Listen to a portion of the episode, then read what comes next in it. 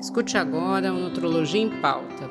Esse podcast vai transformar a sua saúde. Aqui é opinião baseada em ciência. Olá a todos.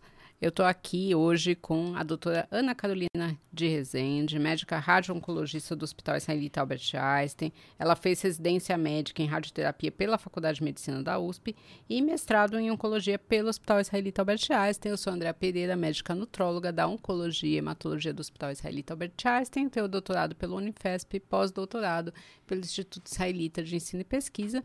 E a gente está aqui hoje para conversar sobre radioterapia dentro né, dos podcasts de agora, que são os podcasts sobre tratamento de câncer. Então, se você perdeu, né, eu não ouvi os outros sobre carticel, quimioterapia, imunoterapia, eles vão estar tá aí à disposição para você ouvir. E assim, né, radioterapia, muitas vezes, né, Ana Carolina, as pessoas não sabem o que é, então, minha dúvida é para você é essa: o que é radioterapia e se é feito por um médico, né? Eu comecei falando do teu currículo que você fez residência em radioterapia, que você é médica. É o médico que faz a radioterapia? Então, olá a todos. Em primeiro lugar, quero agradecer o convite, né? É uma honra participar aqui dessa gravação com a Andrea, pessoa. A gente trabalha junto há muito tempo, mas Sim. a gente é muito amiga e eu admiro muito o trabalho da Andrea vários aspectos, porque a Andrea é uma pessoa que pratica o que ela, o que ela prega, né? Então, é uma pessoa saudável, atleta, e é muito bacana o lado empreendedor também da Andrea. Vamos falar um pouco de radioterapia, então, né? Falando o que é radioterapia. Então, radioterapia é todo o tratamento que a gente vai usar radiação ionizante. Né? Nós, como radioterapeutas, radio-oncologistas, a gente não gosta que fale que radioterapia queima, porque radioterapia a gente fala que ioniza. Então, a gente trabalha com uma reação celular de ionização e ela, vou falar um pouquinho difícil agora, mas é mais para falar uhum. dessa base, né? Então, tem dois efeitos principais da radiação nas células, nessa interação com as células. Um efeito direto, que é da radiação justamente causando lesão celular do DNA. No caso, a gente está falando de células tumorais, né? A maioria dos tratamentos é para tumores. Então, esse efeito direto, mas o efeito indireto, que é 80% desse efeito, que é com a produção de radicais livres que vão causar a lesão celular de forma indireta. E é importante lembrar desse detalhezinho de radicais livres quando a gente for falar um pouquinho de nutrição e suplementação também. Né? Então, o radioterapeuta é aquele que faz a primeira consulta, que faz a indicação de tratamento conforme o protocolo que está sendo sugerido. Né? É um tratamento multidisciplinar, o tratamento oncológico hoje em dia. A gente prepara esse planejamento, as doses de radiação, a região que a gente vai tratar, porque hoje em dia os tratamentos melhoraram muito em tecnologia. Então, o que, que significa isso? São tratamentos mais precisos, mais focais, com menos efeitos colaterais. Então, hoje a gente tem muito menos isso de queimar, de causar grandes efeitos colaterais. E quem faz a aplicação propriamente dita é uma equipe de tecnólogos treinados que ficam na máquina, justamente coordenando entrada, posicionamento de paciente e que vão focar em tratar a dose e a forma com a qual o radioterapeuta fez essa prescrição lá na máquina. Né? Então, assim, né, a gente está falando de tratamento de câncer, né? Então, para quem está nos ouvindo, é, quais as indicações? Todos os tipos de câncer vão fazer radioterapia? São para alguns cânceres específicos? Quais que vocês acabam indicando mais? Então, a radioterapia, eu falo que ela é pouco conhecida, né? Pouco falada, mas é porque se fala muito de quimioterapia, né? Do cabelo que vai cair, mas Exato. tem filmes de quimioterapia. Eu nunca vi filmes Ninguém falando da radioterapia. Filme, é. é. é um tabu. É um tratamento inclusive. meio escondido, né? Isso, eu falo, e, e, é, é meio ficção científica, por isso que ninguém entende. Mas de 60% a 80% dos pacientes oncológicos vão receber radioterapia em algum momento. Né? Existem diversas técnicas, diversas modalidades de radioterapia. Eu acho que no seu podcast você fala com diversos profissionais, né? Então, é, interações com químio, interações com imunoterapia, carticel, enfim. Mas a radioterapia ela vai ser indicada para diversos tipos de tumores, seguindo protocolos específicos. Muito comum tratamento para câncer de mama, para câncer de próstata, mas a gente trata também tumores do trato gastrointestinal, né? Então, que tem uma interação importante com a, com a nutrologia, então, tumores de esôfago, de estômago, Sim. de reto, uh, tumores de cabeça e pescoço, uhum. uh, tumores hematológicos, então a gente interage também, faz tratamentos para pacientes que vão fazer um transplante, para pacientes com linfoma, tá? Então, assim, é, é, é uma gama bem ampla de tratamentos. Né? E, e o que é importante frisar é que cada tratamento é específico. É diferente de uma quimioterapia, que são tratamentos nos quais né, a medicação vai ter ação no corpo todo. Na radioterapia, o tratamento é focal. Tá? Então, para cada sítio, para cada região, a gente vai ter um tipo de tratamento específico. É, e para quem está nos ouvindo, né, eu tenho um paciente que ele estava fazendo uma radioterapia para uma pequena lesão cerebral. Uhum. E eu lembro que ele ia fazer a radioterapia e depois ele ia trabalhar. Uhum. Né? E eu falei para ele, nossa, mas como assim você sai e vai trabalhar? Né? Porque ficou realmente muito específico, né? melhorou muito em termos de efeitos colaterais, mas ainda tem efeitos colaterais. Né? Então, as pessoas às vezes guardam alguém é, que fez um tratamento com radioterapia terapia 10 anos atrás e ficam com medo. Eu ia te perguntar isso, né? Eu sei que melhorou muito, mas quais os efeitos colaterais que a pessoa pode esperar de um modo geral da radioterapia? É, é bem interessante isso que você falou, né? De um paciente seu que vinha fazer a radioterapia e voltava a trabalhar. Então, eu diria que 80% dos nossos pacientes, né, esses ambulatoriais que vêm de casa fazer a aplicação, geralmente eles podem voltar às suas atividades normais. Porque a aplicação em si da radioterapia, ela não dói. Sim. Né? Não é um tratamento que dói, não é um, tratamento é, inclusive, que eu perguntei isso para ele, não dói? Você não tem dor de cabeça? Ele, não, não tenho não, nada. Não, a pessoa fica na máquina cerca de 15 minutos. A aplicação dura 2 a 3, né? Então, demora mais o paciente entrar, ser posicionado. Se ele vai fazer um tratamento de crânio, cabeça e pescoço, tem uma máscara, tem um molde. Né? Mas, assim, são 15 minutinhos, sai, eu falo brincando, sai igual entrou, uhum. né? Então não sai passando mal. Você pode ter uma vida funcional, uma vida completamente ativa. Existe uma pequena porção de pacientes que tem que ficar internados, por exemplo, paciente que a gente vai transplantar, paciente que está fazendo uma quimioterapia concomitante, que é uma quimioterapia mais pesada.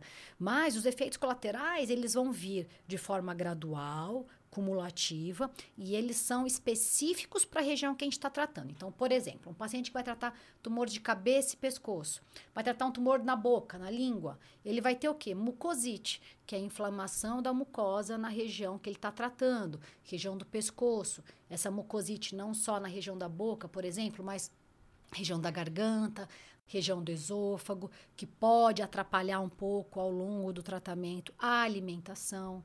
Então, tumores desse tipo, ou tumores de esôfago, por exemplo, em pacientes que têm alguma obstrução ou que vão ter uma esofagite, que é o que? Inflamação do esôfago por conta da radioterapia.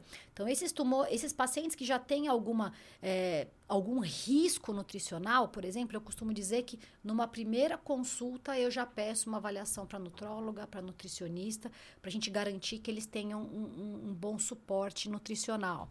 Uh, pacientes de mama. Então, a paciente vai fazer radioterapia de mama. O principal cuidado para ela é pele porque ela vai ter um pouco de radiodermite, assim como quem trata pescoço, né? Uhum. Tumores superficiais, então cuidados com a hidratação adequada, pomadas, cremes adequados, né? A gente tem sempre uma orientação em conjunto com a enfermagem.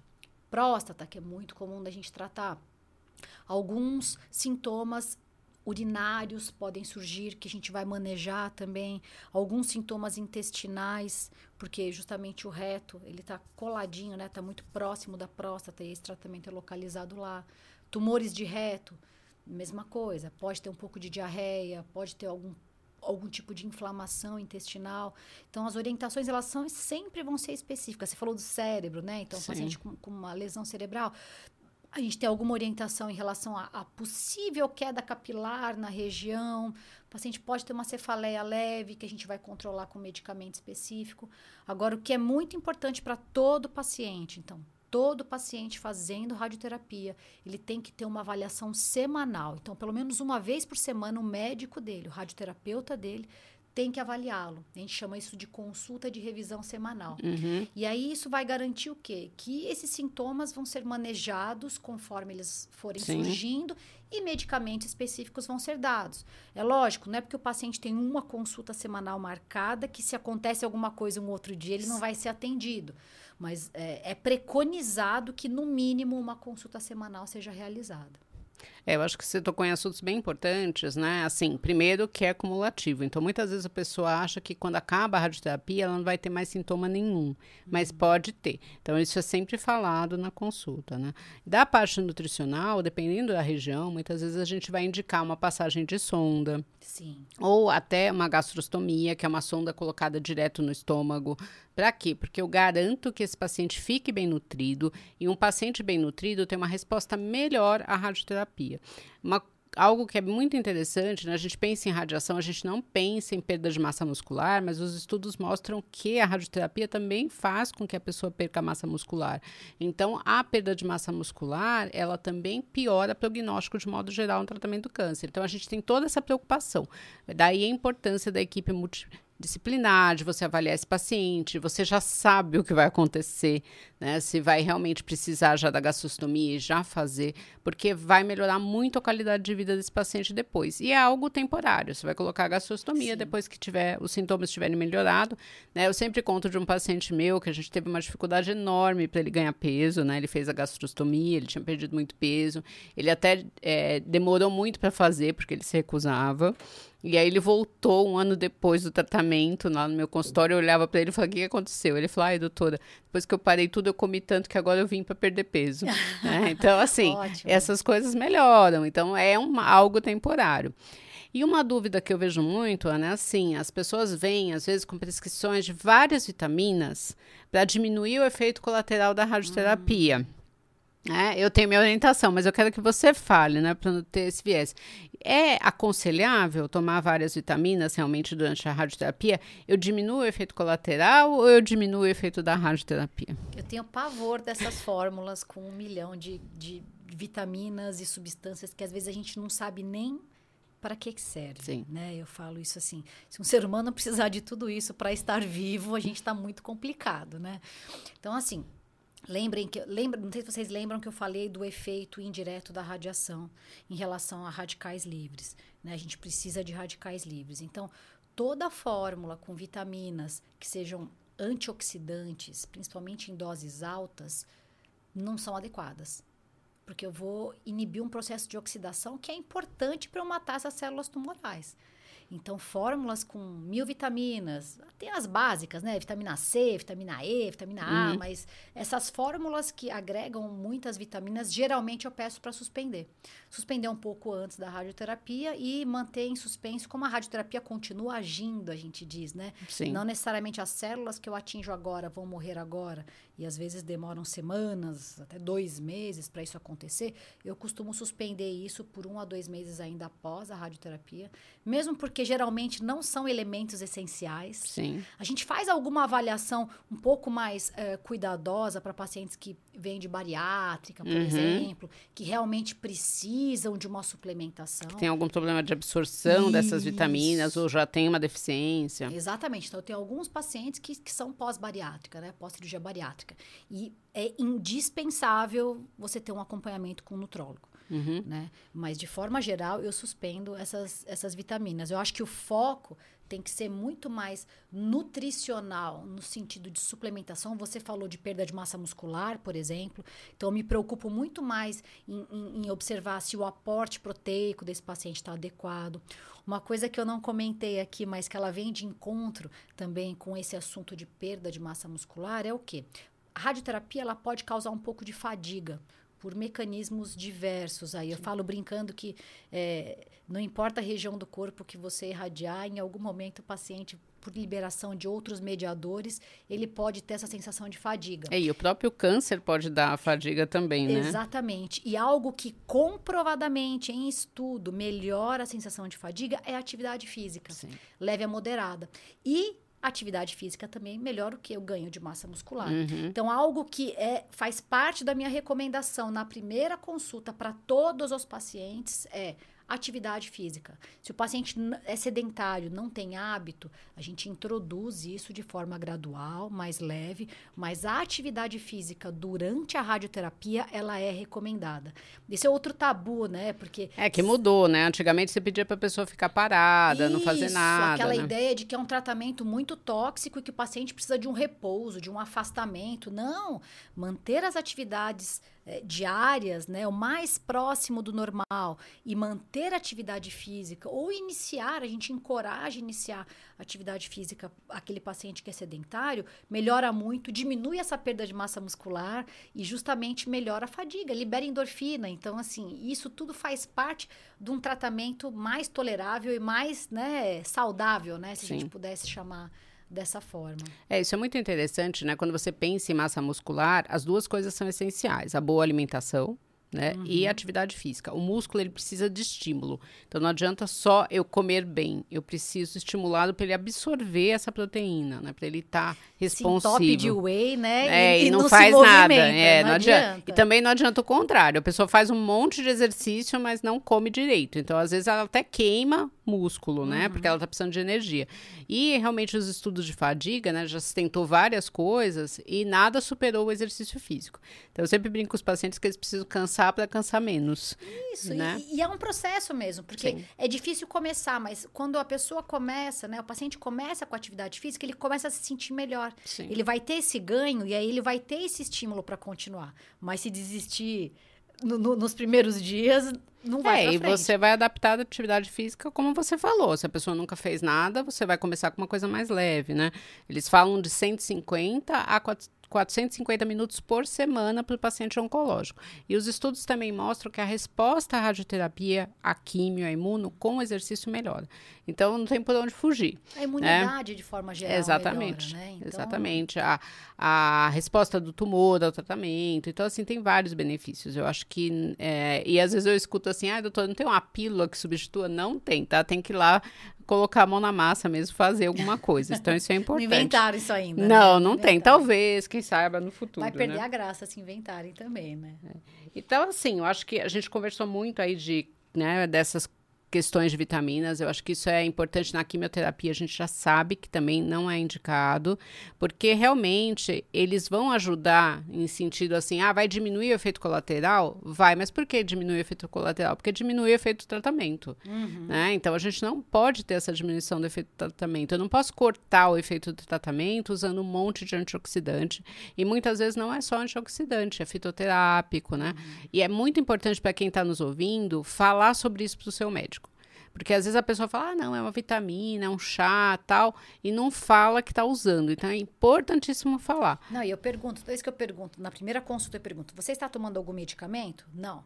Aí eu, e vitaminas? Porque eu já tive paciente que. É porque. Não, mas eu nem achei que isso aí fosse remédio né? Toma aquelas doses cavalares de, de, vitamina C, de vitamina E. Ah, é para fortalecer, né, do câncer. Para rejuvenescer, né? Que são fórmulas da juventude, né? É, é, eu falo que é que nem antidoping, tem que falar tudo que você está tomando, não tem, porque pode, é ótimo. mesmo um chá, as dependendo do que for, né? A, a gente, quantidade desse chá que você tomar por dia, ela vai ter um pode efeito... Pode interferir, né? É. Então a gente vê, por exemplo, a babosa que o pessoal usa muito, provoca muita intolerância gástrica, tem gente que vomita muito, né? Nossa. né? Então então, assim, tomar muito cuidado com essas indicações. Porque uhum. às vezes as pessoas querem ajudar, né? Fala para você tomar isso, tomar aquilo, ouvir tal pesquisa, mas acaba não ajudando. Então, sempre conversa com o seu médico antes de tomar qualquer coisa. Acho Sim. que isso é essencial.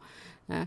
E aí, realmente, se tiver uma deficiência, aí tudo isso vai ser conversado. É diferente de uma pessoa que não tem deficiência nenhuma, que pode conseguir todas essas vitaminas pela alimentação. E aí a gente não tem o problema de cortar o efeito da radioterapia. Sim. E aí eu queria te perguntar o seguinte, né? Quais são as perspectivas futuras da radioterapia, né? Eu tenho 25 anos de formado, eu vi a radioterapia 25 anos atrás, e, né, vejo agora, mesmo tratamento oncológico. Eu lembro que na época a gente não tinha nem residência de oncologia, porque esses pacientes praticamente não tinham uma perspectiva de viver, né? Era uhum. quase uma sentença de morte. A radioterapia realmente tinha muito efeito colateral, as pessoas tinham medo. Acho que muita gente ainda tem esse resquício, né, de ter uhum. visto alguém tratando antigamente, tudo. Ainda é muito pouco falado, acho que a gente tem que falar mais, né? Você uhum. vê que 60 a 80% dos cânceres são tratados com radioterapia, ninguém fala da radioterapia. Uhum. Né? Quais são as perspectivas futuras? Você acha que a gente vai ter cada vez mais máquinas? A, vamos aproveitar, né? E a inteligência artificial vai substituir o radioterapeuta? Ah, eu acho ótimo. Essas questões são ótimas. Então, assim, é, a tendência da radioterapia é ser cada vez mais focal, menos tóxica, né? Então, tudo isso que você falou é uma verdade e eu costumo conversar com meus pacientes assim, evite de procurar na internet informações aleatórias, porque geralmente elas são sensacionalistas. Você vai ver só a imagem de paciente queimado, imagem é, de tragédias. Enquanto que a gente tem sites, né? É, que são sérios, que dão informação, inclusive que a gente participa, né? Ah, até deixa eu falar para quem quiser saber mais de câncer, tem o Cancercast que é muito bom, ah, tá? O Cancercast é ótimo, que tem é... um viés, mas tá, que é um podcast que a Ana Carolina é uma das responsáveis, então tem profissionais incríveis, tá? Então voltando aí, vamos voltar. Então, a gente tem hoje em dia fontes adequadas com profissionais para dar esse tipo de informação. Então evitar fontes que não sejam, né, sérias porque os tratamentos hoje são menos tóxicos. É lógico, existe uma, uma gama, né, de diferentes... A gente está no Brasil, né? Vamos lembrar que no Brasil, infelizmente, a gente não tem ainda o acesso que a gente gostaria a todas ah, as isso tecnologias. Isso eu acho que é interessante de comentar. O SUS e o privado é igual em termos de radioterapia? Depende do SUS, né? Eu falo que existem SUS e uhum. SUS. Né? Então, recentemente até eu dei um, uma aula falando do SUS real e o SUS ideal, porque a gente tem diversos modelos de SUS. É, então, mesmo dentro de São Paulo, essa, essa aula que eu dei foi comparando São Paulo capital com São Paulo interior. Uhum. Né? E, e, o São, São Paulo interior, por exemplo, se comporta muito mais como áreas isoladas do norte, do nordeste, que tem um acesso menor. De forma geral, a gente tem um déficit no Brasil de cerca de 50% de máquinas. A gente deveria dobrar o nosso campo tecnológico né, e de acesso para os pacientes no Brasil para diminuir filas e deixar esse tratamento mais adequado. É, então, existe uma iniciativa da Sociedade Brasileira de Radioterapia para essa ampliação. Então, tem um projeto de ampliação, o, RT Sim, 2030, essencial, né? tá? que está trabalhando nisso é um movimento que a gente está empenhado, mas ele é lento ainda. Então, o acesso é diferente.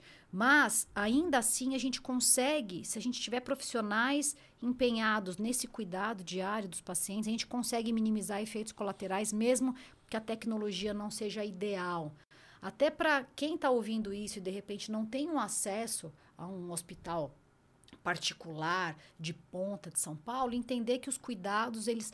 Tanto que eu falo que no Cancercast, né, a ideia principal da gente fazer aquele podcast é, é justamente de ampliar o acesso a esse tipo de informação, de orientação, que às vezes o paciente não vai ter uma informação da parte de nutrologia, né, de cuidados do dia a dia, que faz toda a diferença.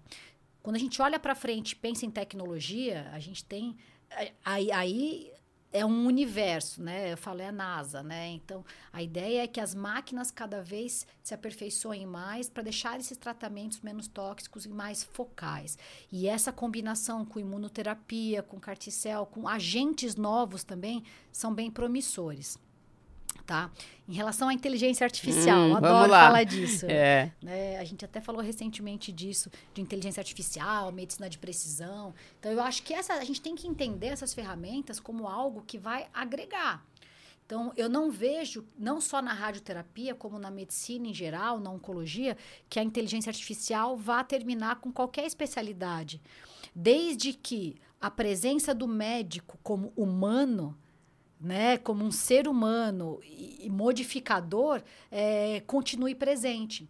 Então, por exemplo, eu adoro a ideia de que a inteligência artificial diminua o meu trabalho em relação a um planejamento, a um cálculo de dose de radiação, porque eu acho que se, se isso acontecer, essa informatização acontecer, isso deixa o nosso dia a dia mais leve. Agora, a indicação do tratamento vai passar pelo médico. Sim. O olhar de esse protocolo está adequado para é esse paciente. É uma ferramenta para te ajudar, Isso, não vai te substituir. Um paciente que está debilitado, um paciente que precisa de um cuidado especial, de uma avaliação psicológica adequada. Que você cu... pergunte se ele está remédio e falar a vitamina, né? Por... Isso, assim, a, a consulta e, e, e o contato humano, eu não acredito que eles sejam substituídos.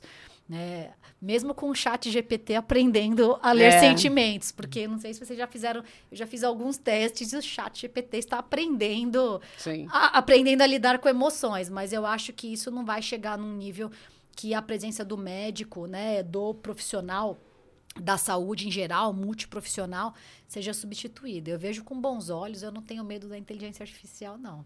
É, isso é interessante, né? Para quem não ouviu ainda, a gente tem também o um podcast falando do tratamento cirúrgico, né? Uhum. E eu discuti isso com o Dino Altman, se o robô ah, iria substituir né, o cirurgião. Então, é exatamente isso. É uma ferramenta para te ajudar né? mas não que vai substituir. Mas eu acho que sim, cada vez mais você vai ter ferramentas para ajudar, né? A, a, saúde é por isso que a gente está vivendo cada vez mais, né? Eu acho que isso é essencial. Sim, isso, a gente tem que usar isso ao nosso favor e não ter medo, né? Eu Exatamente. Tem, tem, muito profissional que tem medo da inteligência artificial e eu não, que venha, né? Sim, eu acho que só soma, né? É, eu, eu concordo. Bom, queria agradecer muito a Ana Carolina, eu acho que foi um papo muito interessante, tá? Vocês, se vocês quiserem, podem entrar nas mídias, né, doutora Ana Carolina é, que a gente, ela vai ter um prazer enorme de responder vocês. Quiserem falar comigo também através do site www.doutorandreanutrologia.com.br também ou através das minhas mídias, Andréa Nutrologia. E não percam os próximos episódios que a gente está falando aí do tratamento do câncer, porque infelizmente a gente só tem visto o câncer crescer no Brasil, então acho que é muito importante você se informar e poder informar algum ente querido seu que está passando por esse processo. Obrigada. Obrigada.